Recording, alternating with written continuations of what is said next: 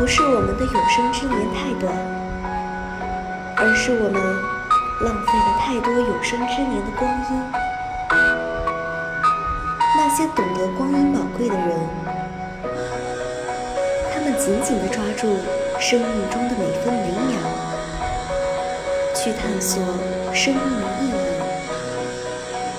去创造生命的价值。生命，所谓长短，只有深浅。而那些随意对待时间的人，只一味浑浑噩噩地活着，终其一生也没有发现自己愿意用生命为之奋斗的东西。